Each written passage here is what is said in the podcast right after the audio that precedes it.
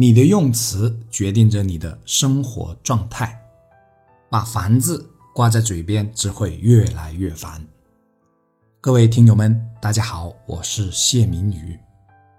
首先，我自我检讨一下，我以前就是一个经常把“烦”字挂在嘴边的人，所以呢，我也算是一个过来人了。现在虽然没有得到完全的改进，但是还是有进步的。我们平时不留意的一些用词，是会在无形之中把我们带到这个词语的语境当中的。消极的词语会导致消极的结果，积极的词语将导致积极的结果。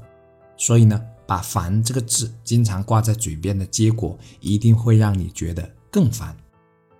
我们日常的用词是有力量的，是有能量的，甚至决定着我们的生活状态是阳光的还是阴暗的。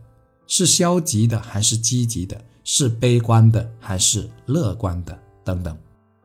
同样是懒惰，有人会说我很懒惰，哎，可有人就会说我要勤奋一些才行。你是否发现，说自己懒惰的人是一种反省，但也可能只是一种自我的放弃，甚至可能是一种对自己的抱怨。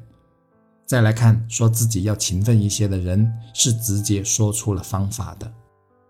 我很懒惰和我要勤奋一些才行，其实意思相差并不大，但结果往往相差很大。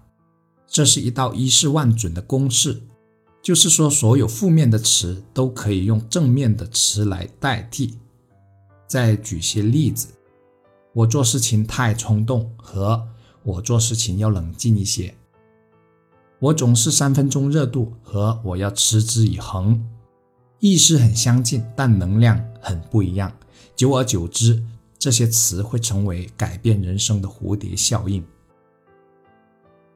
还有一些形容词也是会在长久之后改变生活品质的。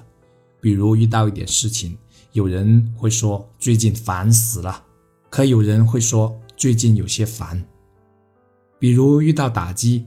有些人会用“我非常难受”，可有些人会说“我有些难受”。无聊的时候，有人会说“这日子太无聊了”，也有人会说“这日子比较无聊”。总之，在一件相同的事情面前，不同人的形容是会相差很大的。这里我们可以再深入想一想，那些遇到一点事就说烦死了的人，要是有一天遇到更大的事，那他是不是就词穷了呢？从这个量级来看，会不会到达崩溃的程度呢？我们经常把“烦”字挂在嘴边，烦恼并不会消失，反而无形中会让我们越来越烦。可如果我们非得找个词来宣泄的话，那能不能找一个轻一点的呢？比如郁闷。进一步的，我们能不能把它换成“我要快乐一些”？从今天开始，不妨留意一下自己的用词，进而觉察到自己的状态，并及时纠正。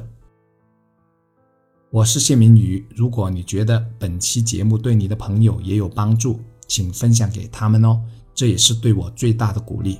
感谢，感恩。